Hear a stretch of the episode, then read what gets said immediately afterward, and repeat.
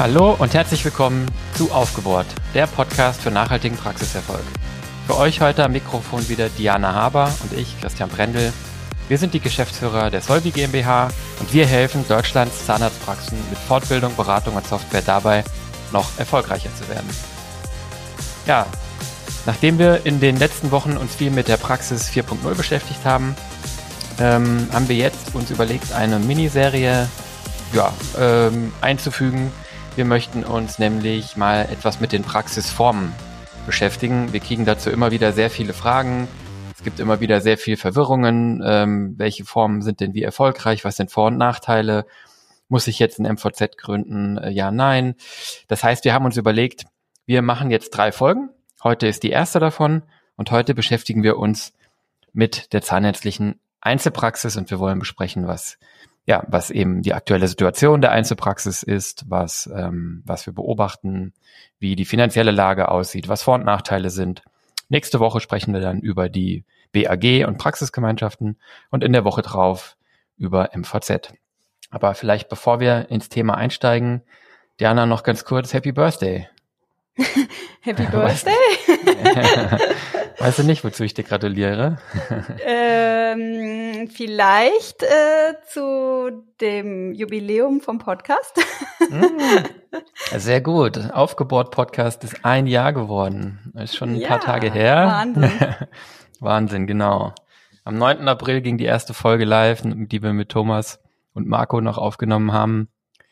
Und ja, ein Jahr ist vergangen seitdem. Irre, oder? Ja, vor allen Dingen ähm, die Anzahl der Folgen, die wir dann doch im letzten Jahr aufgenommen haben, die äh, hätte ich nicht erwartet noch vor einem Jahr, muss ich sagen. Und ähm, ja, macht echt super viel Spaß nach wie vor.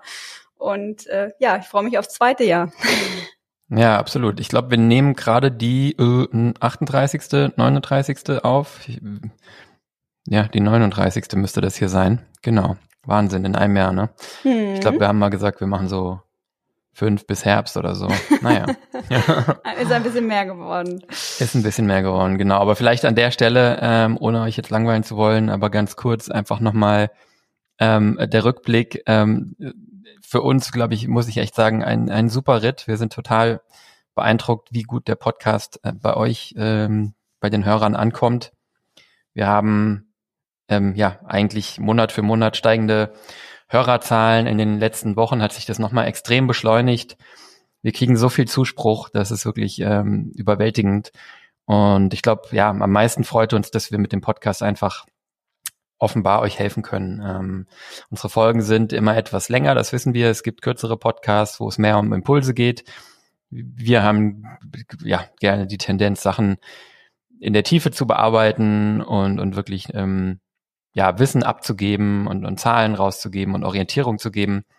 Aber ich glaube, das Konzept, muss man sagen, ähm, scheint gut aufzugehen. Also wir haben doch jetzt ähm, Monat für Monat äh, an die 3000 Hörer, Tendenz stark steigend, die uns eine Stunde ihrer Zeit ähm, jeweils schenken ähm, und sich das anhören, was wir hier ins Mikrofon sprechen. Und dafür, glaube ich, auch in deinem Namen, Diana, ne, und im Namen von Marco und Thomas, die uns die ersten Folgen begleitet haben. Vielen, vielen Dank.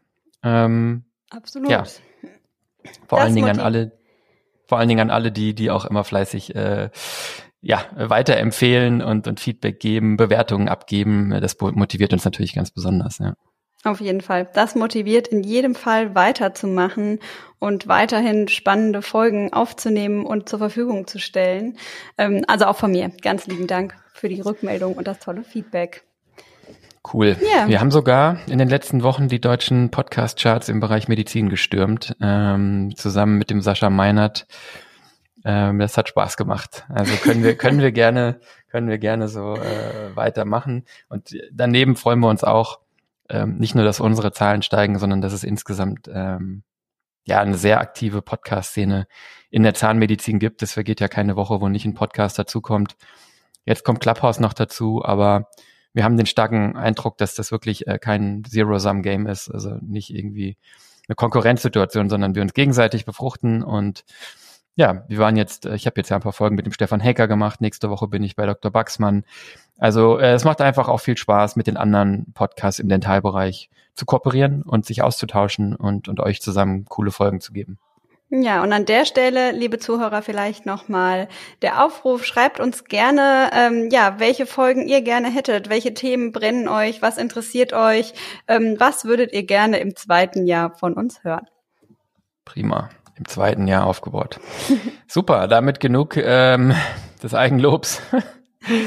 Aber ja, ähm, man muss auch mal feiern, äh, was gut läuft und ähm, das wollten wir vor allen Dingen tun, indem wir uns bei euch bedanken.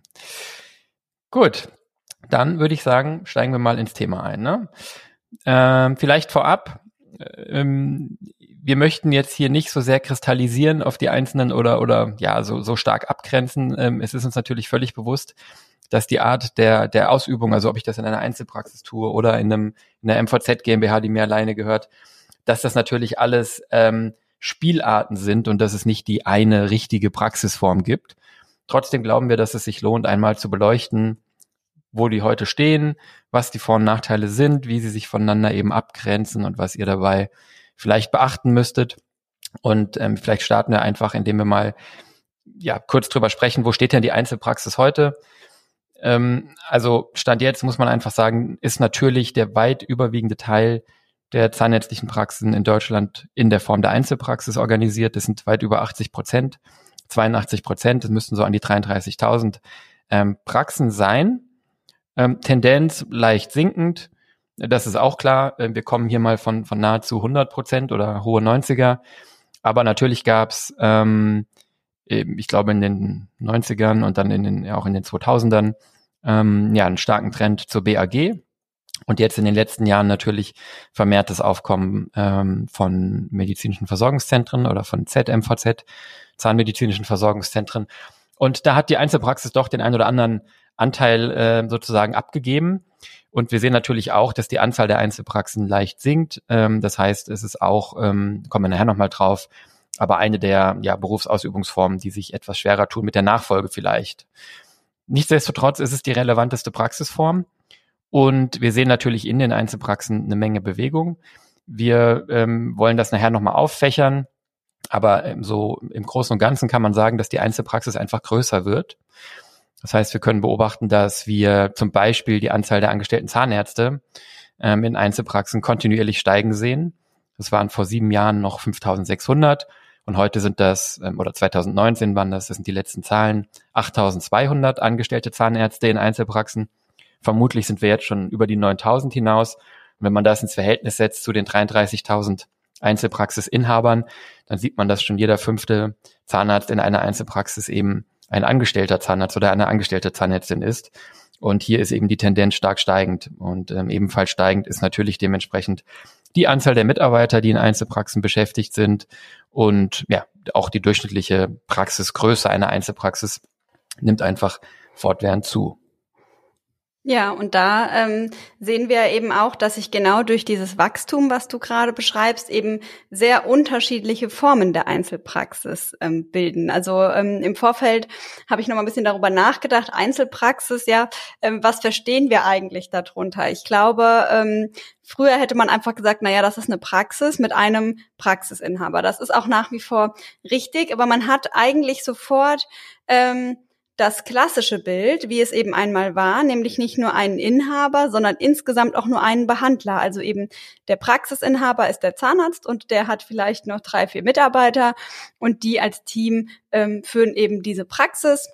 Ähm, und das ist das Bild, was man klassischerweise einfach von der Einzelpraxis hat. Aber genau wie du gerade gesagt hast, gibt es eben viele Spielarten und die ähm, Praxen wachsen auch. Also es gibt eben ja äh, sehr entwickelte Einzelpraxen, ähm, die eben dann auch angestellte Zahnärzte haben. Äh, teilweise eben, man darf ja bis zu vier, je nachdem, wie die Ausgestaltung ist ähm, angestellte Zahnärzte beschäftigen, die dann eben auch vielleicht ähm, ja die Prophylaxe ausgebaut haben, ein Eigenlabor haben und damit eben aus dieser Einzelpraxis dann doch schon auch eine größere Praxisform gemacht haben und äh, damit auch sehr erfolgreich sind. Und dann kann das natürlich noch weitergehen. Du hast gerade eben schon angesprochen, bis zur MVZ GmbH.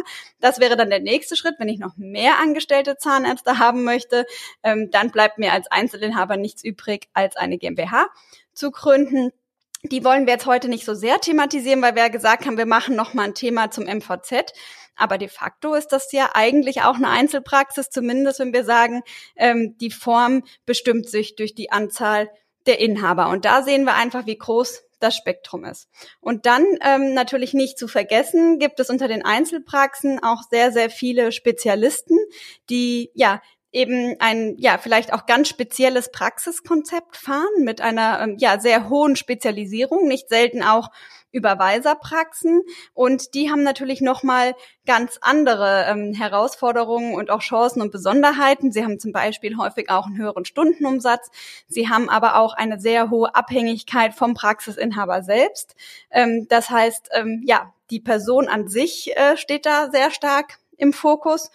Und ähm, das ist natürlich wieder eine besondere äh, Form. Ja, und ähm, dann gibt es eben auch noch kleine, ich sag jetzt mal Boutiquepraxen, also reine Privatpraxen häufig, ähm, die eben auch ja in sehr kleiner Form auftreten, aber dann eben ja mit den Patienten oder mit den einzelnen Patienten eben sehr hohe Umsätze haben und auch wiederum hohe Stundenumsätze, ähm, dafür häufig dann eben einen geringeren Durchlauf und das ist dann auch schon wieder stark zu unterscheiden von den anderen Formen, die ich gerade eben ähm, aufgeführt habe. Also wir sehen, ähm, es gibt eigentlich nicht so die, die eine Praxisform Einzelpraxis. Ja, ähm, man muss das ein bisschen differenzierter betrachten. Häufig ist es auch eher dynamisch zu betrachten, denn die Praxen entwickeln sich ja auch. Also ähm, es ist ja nicht in Stein gemeißelt, wenn ich jetzt eine kleine Einzelpraxis gründe, dann habe ich ja trotzdem eben diese Möglichkeiten der Entwicklung. Ja, wir haben ähm, in der Folge ja die Frage aufgestellt, ob sich jetzt die Einzelpraxis, in welcher Form auch immer, denn überhaupt noch trägt. Und da würde ich doch sagen, Christian, die Frage gebe ich einfach mal an dich weiter. Du hast uns doch bestimmt ein paar Zahlen mitgebracht. Ja, natürlich. Ich habe die Zahlen dabei. Genau, also mh, mm, wir gucken jetzt ähm, vielleicht ähm, im Folgenden einfach mal so ein bisschen auf ein paar auf ein paar Durchschnittswerte und ich gehe dann nochmal ähm, drauf ein, wie sich die, die Spreizung da darstellt, weil Diana hat es ja eben gesagt, ähm, ähm, es wird immer diverser sozusagen und die Einzelpraxis gibt es sowieso eigentlich nicht mehr in der, in der Form, dass sie homogen wäre. Ähm, aber wenn wir uns anschauen, was sozusagen die wirtschaftliche Realität der Einzelpraxen ist, ähm, dann sehen wir einfach, glaube ich, mh, zusammenfassend vorweg vielleicht schon mal, dass eigentlich alle mh, ja, wirtschaftlichen Zwänge oder Herausforderungen, die die Zahnärzteschaft insgesamt zu bewältigen hat, für Einzelpraxen insbesondere gelten oder oftmals ja etwas verstärkt gelten. Wir haben also, wenn wir zum Beispiel auf Investitionsvolumina gucken, das Bild, dass das Investitionsvolumen für den Inhaber oder beziehungsweise für den Gründer oder Käufer einer Einzelpraxis ähm, ja immer so irgendwie 50 bis 80.000 Euro höher ist als das Investitionsvolumen von ähm, Neugründern, die eine BAG zusammen gründen oder jemand, der eine BAG übernimmt oder eintritt. Der Grund liegt natürlich darin, dass es bei einer Einzelpraxis als Inhaber nicht alleine finanzieren muss, diese Investition und bei einer BAG, das sich natürlich auf zwei oder mehr Köpfe verteilt. Ähm, jetzt ist es so, dass Investitionsvolumina insgesamt steigen, das heißt, eine Praxis äh, zu einzurichten oder zu, zu kaufen und ähm, zu renovieren und auf den neuesten Stand zu bringen, wird immer teurer, weil der technologische Fortschritt eben sehr groß ist und ähm, ja, wir immer mehr hochtechnologisierte Geräte und digitale ähm, Anwendungen und Hardware in der Praxis haben. Und das ist eben jetzt schon einer sozusagen der Faktoren, der die Einzelpraxis eben etwas stärker trifft. Eben aus dem genannten Grund, weil ich eben schon mal die 80.000 im Schnitt oder sowas Euro mehr aufbringen muss und die muss ich dann ja irgendwann auch wieder tilgen und zurückführen um überhaupt meine Einzelpraxis auszurüsten oder eben eine Einzelpraxis zu kaufen. Nicht anders sieht es dann bei der Rentabilität und beim Gewinn aus. Auch hier ähm, ist es so, dass die Einzelpraxis leicht im Nachteil ist. Wir beobachten, dass Ceteris Paribus, also bei gleicher Größe, eine Einzelpraxis ungefähr drei bis sechs Prozent niedrigere Rentabilität hat als ähm, eine BAG oder eine Praxisgemeinschaft. Und das liegt vor allen Dingen darin, dass man ähm, selbst bei gleicher Größe in einer BAG eine bessere Auslastung hinkriegen kann. Also wenn ich zum Beispiel eine gegebene Praxis nehme mit zwei äh, Behandlungszimmern ähm, und einem Inhaber, dann kann der ja am Tag nur so und so viele Stunden arbeiten. Das heißt, die Räume, die Geräte, die Einheiten, das Röntgen, alles, was man eben so braucht, steht in dieser Praxis und wird wegen mir acht Stunden am Tag, die der Inhaber arbeitet, ausgelastet. Wenn wir in der gleichen Praxis mit den gleichen Räumen und den gleichen Geräten zwei Inhaber hätten und jeder von beiden arbeitet wegen mir nur sieben Stunden, oder wegen mir auch nur sechs, ja, und die haben vielleicht eine kleine Überlappung und ansonsten arbeitet der eine von, von sieben bis drei und der andere von drei bis neun oder so, jetzt mal als extremes Beispiel, dann haben wir mit den gleichen Geräten und den gleichen Raumkosten ähm, ja annähernd den doppelten Umsatz. Und da sieht man einfach, warum sozusagen ähm, eine, eine Einzelpraxis immer leicht strukturell im Nachteil ist, weil sie einfach ja relativ schlecht alles auslastet, was sie eben so hat während eine BAG durch wechselnde Schichten früh, spät, der eine am anderen Tag, der andere am anderen und auch wochenweise ähm, und natürlich auch durch Vertretung in Urlaub oder durch Auffangen von Krankheit des einen oder des anderen Partners eben einfach per se eine höhere Rentabilität oder eine höhere Auslastung hat und dadurch eine höhere Rentabilität. Dazu kommt natürlich noch der Faktor, dass ähm, die durchschnittliche BAG natürlich auch größer ist und aus diesem Größenvorteil ergibt sich auch nochmal ähm, ja, ein Kostenvorteil, weil das natürlich auch nochmal dazu führt, dass, ähm, dass sich gewisse Fixkosten einfach auf eine größere Umsatzbasis verteilen. Da können nochmal ein paar Prozentpunkte draus kommen, so dass man einfach sagen muss, die durchschnittliche Einzelpraxis ist einfach so roundabout fünf bis zehn Prozent weniger profitabel als die durchschnittliche BAG zum Beispiel. Genau, auf jeden Fall ist die Auslastung ähm, einer der wichtigsten Erfolgsfaktoren.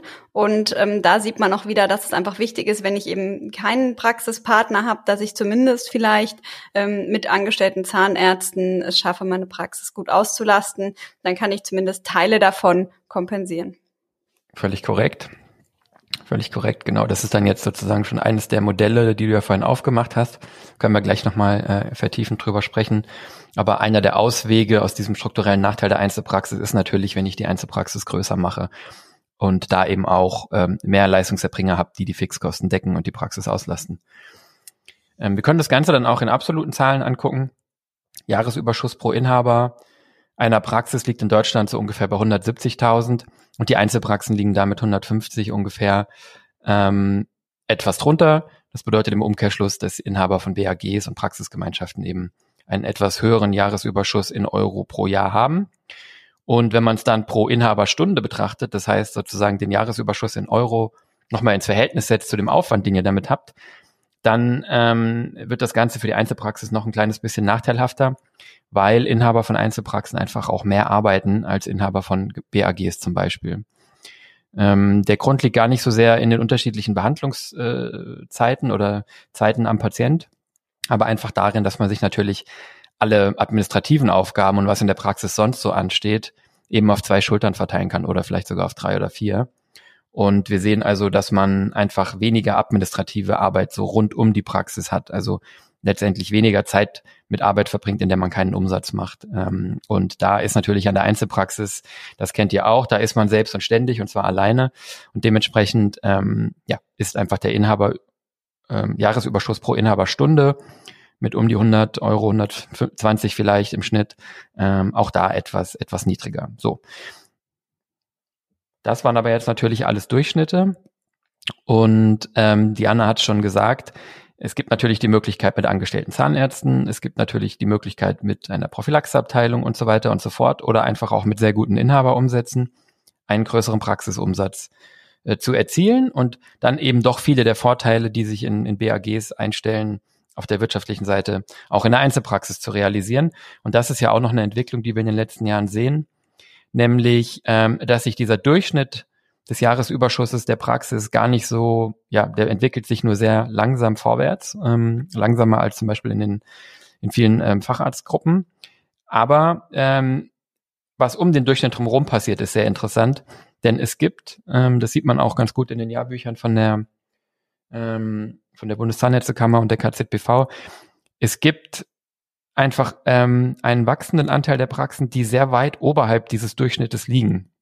Und ähm, das ist tatsächlich die interessante Entwicklung. Die ziehen natürlich den Durchschnitt nach oben, die beeinflussen den Medien fast gar nicht, aber da sieht man natürlich Einzelpraxen und das ist jetzt, glaube ich, sozusagen die Nachricht, die, ähm, die Mut macht und die vielleicht auch jetzt dafür sorgen soll, dass hier keiner, der eine Einzelpraxis hat, verdrossen ist. Nämlich, ähm, es gibt auch Einzelpraxen, die machen einfach das Doppelte an Jahresüberschuss von den Zahlen, die wir eben genannt haben. Und es gibt Einzelpraxen, die lassen natürlich ähm, in der Rentabilität ähm, BAGs unter Umständen auch mal komplett im Regen stehen. Ja, das ist auch das, was ich ähm, in der Beratung sehe. Und ich muss auch sagen, dass gerade in den letzten Jahren die Schere einfach immer weiter auseinandergeht.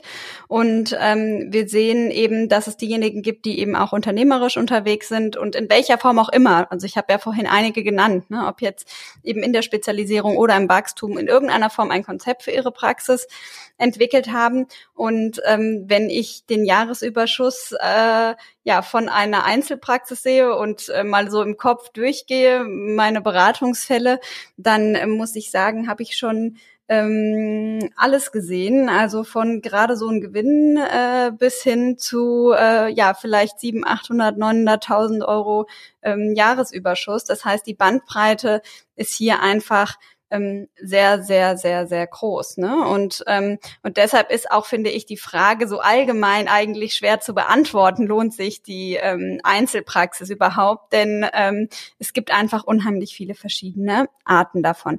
Aber wenn wir jetzt mal so die ganz klassische Einzelpraxis nehmen, Christian, ähm, Vielleicht ist da die Frage am einfachsten zu beantworten. Ähm, wenn wir jetzt mal einfach diese Durchschnittswerte auch nehmen, die wir hier gesehen haben, was würdest du sagen? Lohnt sich dann die Einzelpraxis überhaupt noch? Ähm, ja. Ja.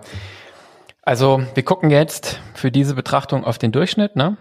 Ähm, und äh, das ist die Stelle, wenn ich diese Analyse auspacke, dann kriegt es immer ganz viele lange Gesichter und, und traurige Blicke ähm, weil es schon so ist, dass man sagen muss, die 140.000 äh, Euro Jahresüberschuss pro Inhaber in der Einzelpraxis, die hören sich erstmal viel an, aber wenn man das ein bisschen auseinanderpackt und ähm, aufpackt, dann sieht man, dass das gar nicht so viel ist. Ähm,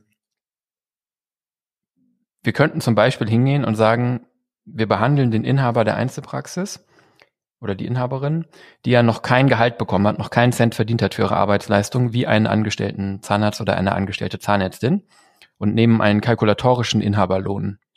Ähm, jetzt würde ich sagen, ein kalkulatorischer Inhaberlohn, der ja irgendwie angebracht wäre, könnte man ja sagen, wir nehmen einfach mal die 30 Prozent von den Inhaberumsätzen als fiktiven Inhaberlohn, so ähnlich wie man es beim angestellten Zahnarzt machen würde. Ne? Wir reden ja immer davon, dass der angestellte Zahnarzt ähm, oder die angestellte Zahnärztin äh, so 30 Prozent Arbeitgeberbelastung von ihren Honorarerlösen ähm, nicht überschreiten sollte.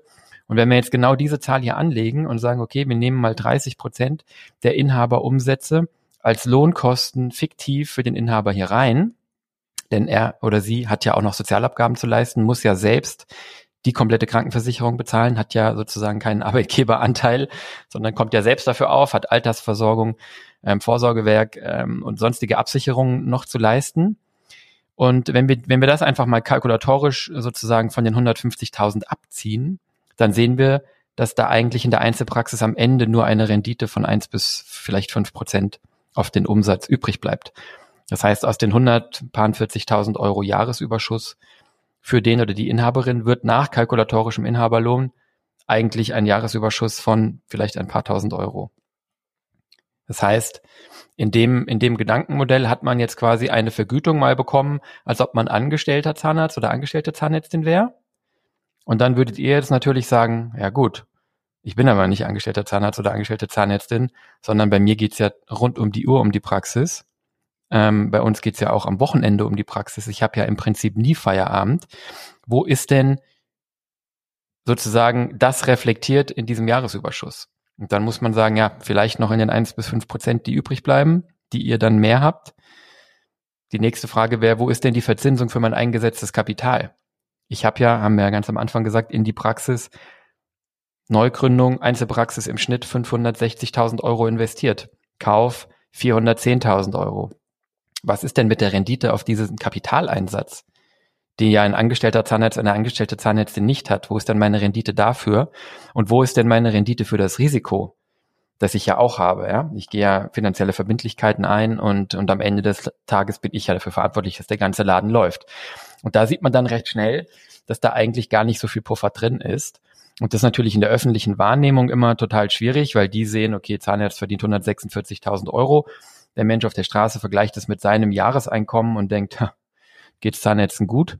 Aber am Ende des Tages muss man ja sagen, vor Steuern, vor Altersvorsorge, vor Krankenversicherung, vor sonstiger Absicherung, vor Risikorendite, vor Verzinsung des eingesetzten Kapitals und vor der Tatsache, dass ihr für und mit und in der Praxis ja zum Teil quasi lebt. Und dann sieht man recht schnell, dass man eigentlich konstatieren muss, im Schnitt, und das ist jetzt eine ganz bittere Nachricht, im Schnitt, auch bisschen provozierend vielleicht, ist die Einzelpraxis eigentlich kaum noch lohnenswert. Und ich glaube, das ist der Zustand, den auch viele in der Zahnärzteschaft wahrnehmen und wo dieses ähm, ja, dieses andauernde Gefühl herkommt, dass es eigentlich nicht mehr, vielen nicht mehr so richtig Spaß macht, weil die Anforderungen steigen, die Umsätze ähm, ja irgendwo ähm, weniger stark steigen und am Ende eben dann unterm Strich nicht das übrig bleibt, was übrig bleiben müsste. Und besonders dramatisch, wenn wir das jetzt nochmal sozusagen ein bisschen aufsplitten wollen, besonders dramatisch ist dann die Lage bei den Praxen, die weniger als eine halbe Million Umsatz erzielen, denn bei denen ist die Profitabilität meist auch noch schlecht und bei denen sind es dann eben nicht die 140.000 Jahresüberschuss für den Inhaber oder die Inhaberin, sondern dann vielleicht nur 100 oder vielleicht auch nur 80. Und ja, wenn ich davon noch keine Vorsorge und keine Versicherung habe, noch keine Steuern bezahlt habe und keine Tilgung, dann muss man sagen, spätestens da ist das eigentlich nicht mehr nachhaltig wirtschaftlich durchführbar. Mhm. Schließlich äh, ist die Praxis ja kein Hobby, auch wenn es vielen Freude ähm, bereitet. Ja, ähm, es ist natürlich auch subjektiv. Ja, das muss man auch sagen. Ähm, also ich höre immer wieder die Frage, wie viel muss denn in der Praxis übrig bleiben? Das hängt natürlich auch insgesamt vom von dem eigenen Lebensplan ab, von dem Lebensstandard, den man sich aufgebaut hat, ähm, von der Altersvorsorge, die man vielleicht sonst noch hat. Ja, es gibt ja auch viele Praxisinhaber, die zum Beispiel auch noch Immobilien besitzen und so weiter und so fort. Das heißt, eine sehr ähm, subjektive ähm, Wahrnehmung der Erfolg und äh, es bedarf natürlich da einer individuellen Betrachtung. Ja, also das sind jetzt nur mal so ganz nüchtern betrachtet ähm, ist das unsere Sicht äh, auf die Dinge, ja, dass wir einfach sagen, na ja, im Grunde genommen muss doch da eigentlich mehr übrig bleiben, ähm, denn wir wollen ja natürlich mit der Praxis irgendwo wirtschaftlich erfolgreich sein und natürlich auch noch lange existieren. Ja, das heißt, ähm, eine wirtschaftlich erfolgreiche Praxis haben heißt ja auch, dass ich eben sehr nachhaltig arbeite und ähm, wenn ich wirtschaftlich frei bin, kann ich meine Patienten gut behandeln ähm, und dann macht es mir natürlich auch mehr Spaß, so viel Einsatz zu bringen. Ja. Ja, jetzt ähm, sind wir natürlich durch die Zahlen etwas äh, runtergezogen. Jetzt muss ich mal gucken, wie ich unsere Zuhörer wieder ähm, ins Positiv, die positive Stimmung bringe. Ja, ähm, vielleicht, vielleicht sprechen wir erstmal ähm, über die Vorteile und Chancen. Also es gibt ja nun mal eben sehr, sehr viele Einzelpraxen in allen möglichen Ausprägungen und das hat natürlich auch seine Berechtigung und ähm, seine Gründe. Und ähm, die sind natürlich nicht nur finanziell, die können natürlich äh, auch finanzieller Natur sein. Wie gesagt, es gibt auch sehr, sehr sehr viele sehr erfolgreiche ähm, Modelle, aber es gibt eben auch weitere Faktoren. Ja, also zum Beispiel erlebe ich, dass es viele ähm, Praxisinhaber oder Zahnärzte gibt, die eben einfach von ihrer Persönlichkeit her vielleicht eher Einzelkämpfer sind. Ja, viele haben es auch schon mal in der Gemeinschaftspraxis probiert. Ähm, das haben wir auch schon des Öfteren mitbekommen, dass sich viele einfach dann auch wieder vom Praxispartner trennen. Das ist immer sehr schmerzhaft, ähm, häufig auch teuer.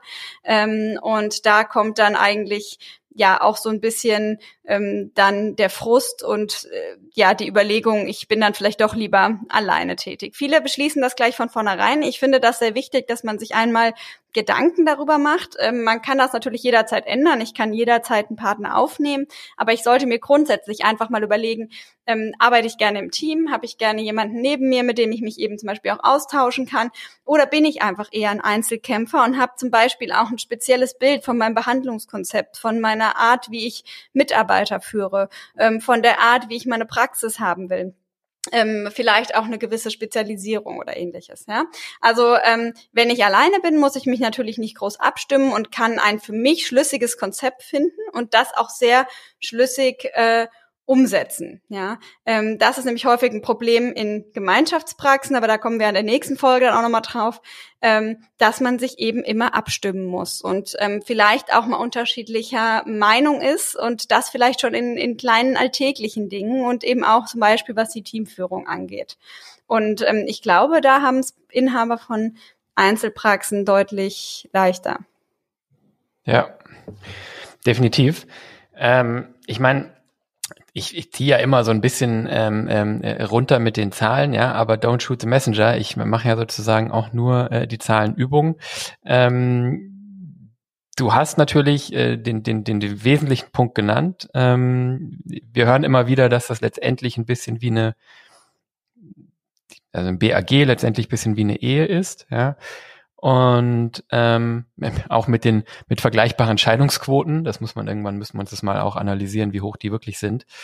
Und ähm, ja, da muss man natürlich dann sagen, klar, äh, wenn wenn so eine BAG äh, geschieden wird, dann ist natürlich auch äh, nichts gewonnen. Ja. Also ja. letztendlich, wie du gesagt hast, ist es eine Frage der der eigenen Persönlichkeit. Ähm, bin ich Einzelkämpfer oder ähm, schätze ich eigentlich diesen Teamgedanken und diese Aufteilung, dass mir auch andere helfen können, ähm, dass wir vielleicht, ähm, dass es vielleicht jemand gibt, der, der Stärken hat, die, die, die nicht meinen entsprechen und wir eben so im Team auch viel, viel besser sein können. Ja. Ähm, ein weiterer, ja, also ein weiterer Punkt ist natürlich, dass ich in so einer Einzelpraxis auch das Team so ein bisschen um mich drum bauen kann. Das hören wir oft auch aus dem Team dass das natürlich in, in, einer, in einer BAG oder auch in größeren Konstrukten äh, zumindest herausfordernder ist, zu verstehen, was wollen denn die Chefs oder die Chefinnen oder ja, ähm, wer hat jetzt hier eigentlich das Sagen, wem müssen wir es jetzt hier eigentlich recht machen. Und da kann man doch eben beobachten in der Einzelpraxis, dass das definitiv ein weiterer Vorteil ist. Am Ende des Tages habe ich da das Team, das zu mir passt. Und ähm, man kann ja da ganz gut beobachten, dass eigentlich ähm, die meisten Mitarbeiter mh, doch entweder sehr schnell merken, ich passe nicht zu dem einen Chef oder der einen Chefin, die eben hier ist. Und dann habe ich ja als Mitarbeiter gar keine andere Wahl, im Prinzip als wieder zu gehen. Und die, die bleiben, sind doch dann im Schnitt relativ loyal, ähm, leben vielleicht auch mit der einen oder anderen Marotte, die ich eben als Inhaberin oder Inhaber habe. Und alles ist im Prinzip gut. Ja, also wir haben da häufig eine stärkere Bindung und eine geringere Fluktuation, weil es eben einfach weniger Überraschungen gibt und, und weniger sozusagen Irritation. Ja, also blöde mhm. Analogie vielleicht, aber ich kenne es ja eben auch von daheim. Ja, ähm, das machen auch Mitarbeiter genau am Ende des Tages, äh, entschuldigt mir den blöden Vergleich, aber wie Kinder. Also ähm, wenn man als Eltern nicht 100 Prozent abgestimmt ist, sondern nur 98, ja, dann die zwei Prozent fallen einem direkt auf die Füße und so ähnlich ist es einfach auch ähm, in, einer, in, einer, in einer BAG zum Beispiel. Und ähm, ja, das ist eben einer der Vorteile in der Einzelpraxis, dass ich diese Themen natürlich da nicht habe. Ja, und durch diese Reibungsverluste, äh, die ich eben nicht habe, ähm, kann ich natürlich auch wesentlich ähm, effizienter sein, ne? auch wenn ich eine geringere Fluktuation habe. Insgesamt sehen wir auch viele Einzelpraxen, die eine unheimlich schlanke und effiziente Kostenstruktur haben, was mich auch immer ähm, sehr freut. Und ähm, dann kann das Ganze auch auf jeden Fall aufgehen. Ich glaube, man muss einfach sein eigenes Konzept finden. Wir haben es natürlich gesagt. Ähm, man muss vielleicht auch ein bisschen unternehmerisch dann denken und ähm, ja eine Praxis entwickeln, die sich dann eben finanziell für einen selbst auch gut trägt. Ja, das kann zum Beispiel auch durch die Anstellung, Anstellung von ähm, Zahnärzten sein. Da habe ich natürlich so ein bisschen das Problem, dass die sich vielleicht irgendwann auch niederlassen wollen. Ja, das heißt, ähm, ja ein ein sehr ähm, motivierter, unternehmerisch denkender angestellter Zahnarzt oder eine angestellte Zahnärztin, die wollen natürlich irgendwann auch Praxisinhaber sein. Damit muss mich beschäftigen. Das heißt, im Zweifel gehen sie wieder, wenn sie keine Chance sehen. Oder ich muss mir überlegen, ob ich nicht doch dann ähm, ja ein Modell fahre, wo ich sie vielleicht als Inhaber, als Juniorpartner mit in die Praxis aufnehme. Der Vorteil, ähm, wenn ich eben zum Beispiel Zahnärzte anstelle, ist natürlich auch, dass ich ein bisschen die Abhängigkeit vom Inhaber nehme. Das ist nämlich eigentlich so einer der größten Nachteile und Risiken in der Einzelpraxis. Ähm, dass ich eben eine sehr, sehr große Abhängigkeit vom Praxisinhaber als Behandler habe. Das heißt, ähm, wenn ich sonst nicht viel drumherum aufgebaut habe mit angestellten Zahnärzten, mit Prophylaxe und Eigenlabor und so weiter, ähm, dann fällt natürlich in dem Moment, wo der Inhaber vielleicht nicht kann, krankheitsbedingt oder aus welchen Gründen auch immer, sofort der gesamte Umsatz weg und ähm, das ist auch ein Druck, den viele verspüren und ähm, wo sie einfach ja versuchen, dem zu entkommen, indem sie die Praxis eben weiterentwickeln und weitere Umsatzquellen versuchen hinzuzufügen. Und ähm, ich glaube, das ist auch auch sehr ähm, legitim. Also hier ist im Prinzip dieses, ich kann machen, was ich will, gleichzeitig aber auch ein ein Risiko, ähm, weil ich eben vielleicht alleine da stehe als Behandler. Und ich muss mir natürlich auch Gedanken über Vertretung machen. Ne? Also wenn ich nicht in der Praxis bin, eben krank oder im Urlaub, ähm, dann natürlich auch die jungen Zahnärztinnen, die vielleicht noch ähm, in die Familienplanung gehen wollen und ähm, eben dann vielleicht äh, eben auch kleine Kinder haben, die brauchen unbedingt dann eben auch jemand, der sie vertreten kann. Ja. Und das ist ein großer Nachteil in einer, in einer klassischen Einzelpraxis ohne angestellte Zahnärzte. Das muss man schon so sehen. Ja, ja, ja, absolut. Und gerade in Zeiten, wo die Zahnärzteschaft weiblicher wird, ist das doch echt ein Punkt, den wir oft hören. Ne?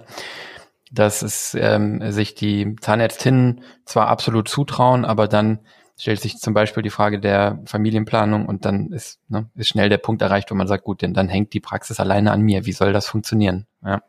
Genau. Und das ist ja nicht nur die Angst, dass man vielleicht mal nicht kann. Und wir zwei kennen das ja jetzt gut, ne?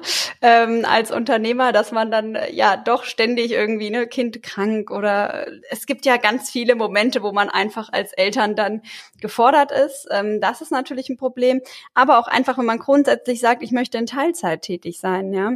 Und äh, wenn man sich dann die grundsätzlichen Kosten anguckt, die so eine Praxis eben hat, ja, es gibt ja, ähm, weiß nicht, unser Vater hat früher zum Beispiel immer gesagt, als er eben noch eine, eine kleinere Praxis damals hatte, ich ähm, ja, arbeite ja eigentlich bis äh, mittwochs mittags oder donnerstags morgens für die Kosten und danach mache ich erst Gewinn, ja. Und wenn ich aber jetzt nur drei Tage die Woche arbeiten kann, dann muss ich mir schon ganz genau überlegen, wie ich mit der Praxis Gewinn machen kann. Und dann muss ich die Kostenstruktur eben entsprechend bauen. Und das muss ich mir auch bei der Übernahme einer Praxis schon gut überlegen und da vielleicht auch mal so eine Machbarkeitsanalyse durchführen das mache ich zum Beispiel sehr, sehr viel mit Gründern, dass wir einfach mal gucken, ist das eine Praxis, die ich gut übernehmen kann, die ich mit meinen Stunden umsetzen und den Stunden, die ich eben arbeiten möchte, ähm, so weiterführen kann, erfolgreich. Oder ist, muss ich die Praxis vielleicht umstrukturieren oder macht es vielleicht auch gar keinen Sinn? Ja, also man muss einfach einmal ähm, die ja eigene das die eigene Lebensplanung mit der Praxisplanung abgleichen und dann schauen funktioniert das Ganze ähm, und ist das eben dann auch finanziell zu machen. Ja, aber das, das ist eigentlich gerade die gute Nachricht, ne? Und ähm, ich meine, der größte Kostenblock, äh, Euro ins Phrasenschwein, sagen wir in jeder, in jeder Folge, sind natürlich die Personalkosten. Und du hast es vorhin gesagt bei den Vorteilen, die, äh, die, die sind in einer Einzelpraxis, auch in einer kleinsten, kleinen Einzelpraxis, noch sehr gut in den Griff zu kriegen. Ähm, da gibt's halt gegenläufige Effekte. Wenn ich eine größere Praxis habe, tue ich mir leichter, einen gewissen Puffer an Personal zu haben oder ich habe natürlich nur eine Empfangskraft. Ähm, aber es gibt in größeren Praxen eben auch ähm, ja die Komplexität, Streitigkeiten, also Effizienzverluste im Team, dadurch, dass es immer mehr Leute werden. Und da sehen wir, dass Einzelpraxen eigentlich doch wirklich sehr, sehr gut klarkommen und absolut keinen Kostennachteil haben, was das Thema Personal angeht. Sogar im Gegenteil, die haben sogar oft niedrige Personalkosten. Und dann ist es, wie Diana sagt, halt nur wichtig, dass wir die anderen Kostenpunkte, Materialkosten skalieren mit dem Umsatz, da ist Größe auch kein Vorteil. Im Gegenteil, angestellte Zahnärzte, große Strukturen haben einen schlechten, schlechteren Umgang mit Material. So, und dann müssen wir eben gucken, was sind die weiteren Kosten? Und es sind dann vor allen Dingen Räume, Geräte, Anschaffungen. Und wenn wir die eben ähm, entsprechend skalieren und entsprechend sozusagen in, in ja planen, dann ist das alles wunderbar in den Griff zu kriegen. Und dann kriegen wir ganz viele von diesen strukturellen Nachteilen eben weg. Ja, wir müssen das nur akzeptieren und verstehen und danach handeln. Mhm, absolut. Und, ähm, und das, glaube ich, wird auch im Laufe der nächsten Folgen dann sehr deutlich. Grundsätzlich, und das sehen wir in unseren Zahlen und auch in der Beratung, kann jede Praxisform erfolgreich sein. Ich muss es einfach nur richtig machen. Und wir haben es ja vorhin auch gesagt, dass es einfach nicht, auch nicht schwarz und weiß ist. Ich muss einfach für mich die richtige Struktur finden. Ähm, wo ich eben eine gute Work-Life-Balance habe und den Erfolg, den ich mir aus der Praxis eben verspreche. Und dabei spielt es keine Rolle, ähm, wie die Praxisform jetzt eben heißt, ja, ähm, sondern sie muss einfach für mich passen. Und das ist das Schöne eben, dass man, wenn man selbstständig ist, sich das selber stricken und bauen kann. Und das muss man eben auch dynamisch und äh, flexibel betrachten. Und vielleicht ändern sich auch die eigenen Lebensumstände. Und man sieht es in ein paar Jahren anders. Ja, vielleicht ähm, ist man jetzt eben in der Familienplanung und ähm, kann das nicht abbilden mit einer großen Praxisform, sondern ähm, versucht das Ganze ein bisschen effizient und straff und klein aufzusetzen und überlegt sich zu einem späteren Zeitpunkt, dass man jetzt doch noch mal Gas geben möchte, weil die Kinder vielleicht aus dem Haus sind und ähm, später irgendwann geht's dann wieder Richtung Abgabe und äh, vielleicht nimmt man dann einen Juniorpartner auf und macht doch noch eine Berufsausübungsgemeinschaft daraus, ähm, um eben dann später auch den Ausstieg aus der Praxis zu gestalten. Also ähm, die Praxis ist immer ja zu entwickeln und ähm, man muss sich einfach, glaube ich, immer überlegen, wie ist es jetzt gerade richtig. Natürlich ist man immer ein bisschen an die Räumlichkeiten gebunden, aber ich glaube, ähm, jeder kann mit seiner gewählten Form erfolgreich sein, wenn er diese denn stringent durchführt oder umsetzt und ähm, und eben so gestaltet, dass es dann auch wirtschaftlich erfolgreich ist. Ja. Und ähm, ja. Also im Prinzip die Räumlichkeiten, klar. Und aber da haben wir vorhin auch schon gesagt, du kannst ja sogar durch versetztes Arbeiten noch sehr, sehr viel da rausholen. Ne?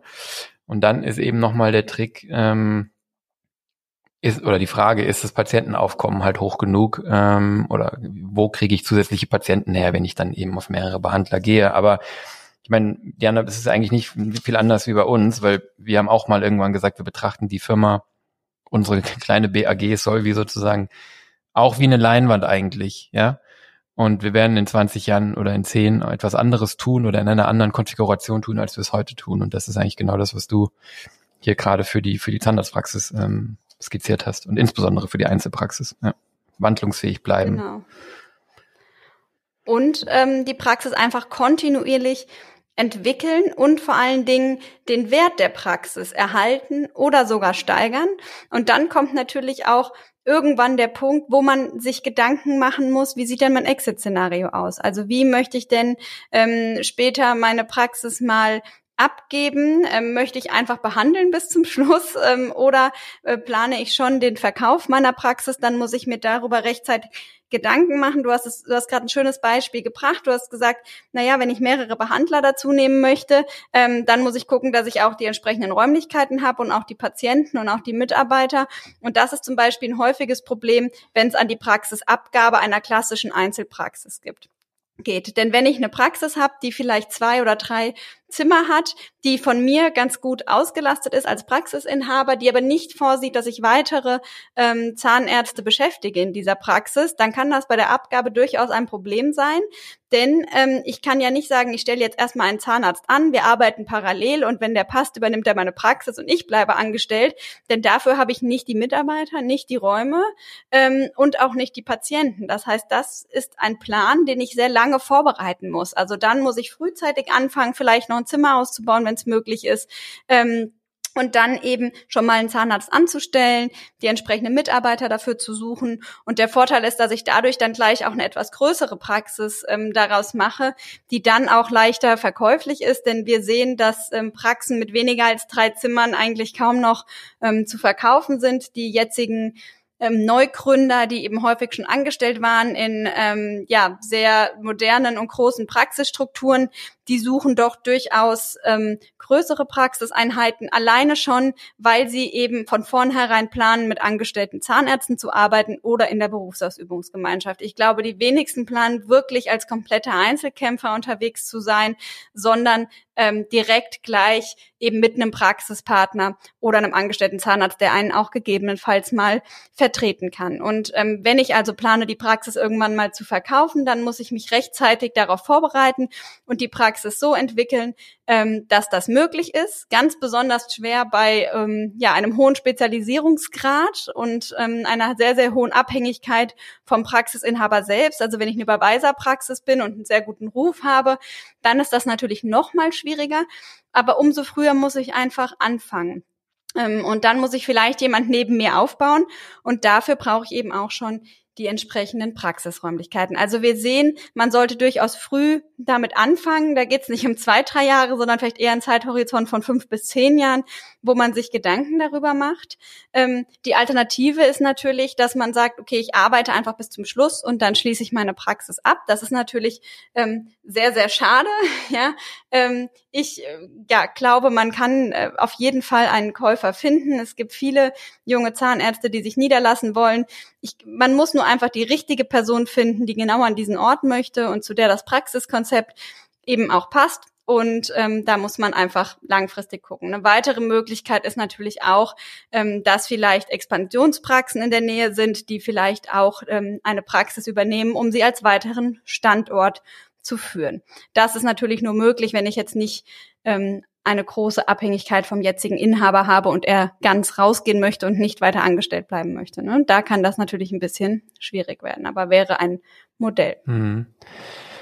Ja, du, du machst da äh, einen sehr wichtigen Punkt, weil wir hören ja auch oft Inhaber, die verzweifelt sind, dass sie keine Käufer finden. Ähm, und wir haben uns das ja mal kürzlich angeschaut. Also die Zahl der Praxen oder die Zahl der niedergelassenen tätig niedergelassen tätigen äh, Zahnärztinnen und Zahnärzte nimmt um 1200 im Jahr ab. Und das sind ja im Wesentlichen ähm, eben Praxen, die keine Übernahme gefunden haben, sonst würde diese Zahl nicht sinken.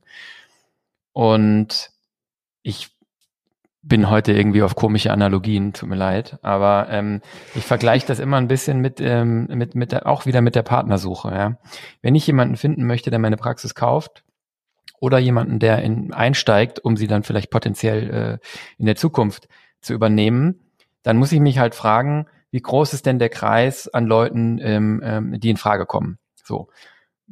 Wenn ich hier, einen, sagen wir mal, einen schwarzen VW Golf ähm, verkaufen möchte, ist noch relativ einfach. Da gibt es einen großen Markt für. Das ist eine, eine, vernünftige Farbe von einem beliebten Auto. Und wir sind hier bei Frankfurt, also mitten in Deutschland. Und man kann dieses Auto, das ist der große Vorteil, abholen und mit dahin nehmen, wo man selber wohnt. So, wenn ich eine Praxis verkaufen möchte, die, was Diana eben sagte, auf mich als Inhaber zugeschnitten ist, vielleicht in den letzten zehn Jahren auch nicht mehr viel Investition gesehen hat, die vielleicht ähm, es verpasst hat, den Patientenstamm die letzten zehn Jahre vorne mit jungen Patienten zu unterfüttern, die ähm, in einem super platten Land ist, also wirklich irgendwo äh, ganz weit draußen und die wirtschaftlich so okay ist, dann, äh, dann sehen wir jetzt schon, ähm, dass, dass das hier ungleich schwieriger ist, denn diese Praxis lässt sich nicht transportieren.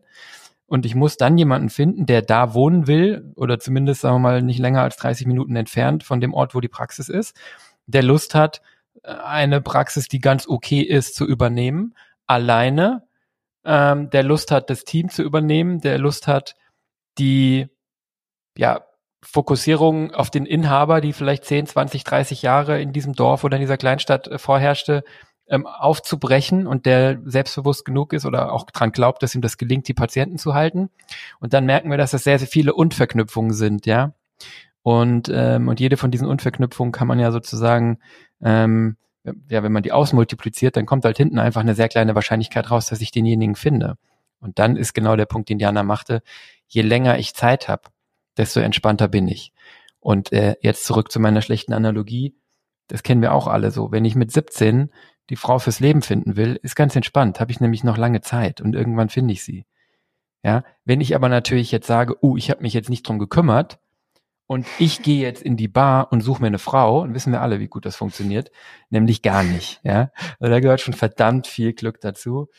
Und ja, es klingt abgedroschen, aber ähm, ich kann eigentlich meine Wahrscheinlichkeiten, Nachfolger oder einen Käufer oder einen angestellten Zahnarzt, angestellte Zahnärztin zu finden, primär dadurch steigern, dass ich früh genug anfange. Denn dann habe ich viele, viele Jahre und, ähm, und irgendwann klappt's. Ja, es ist ein bisschen auch wie beim Hauskauf.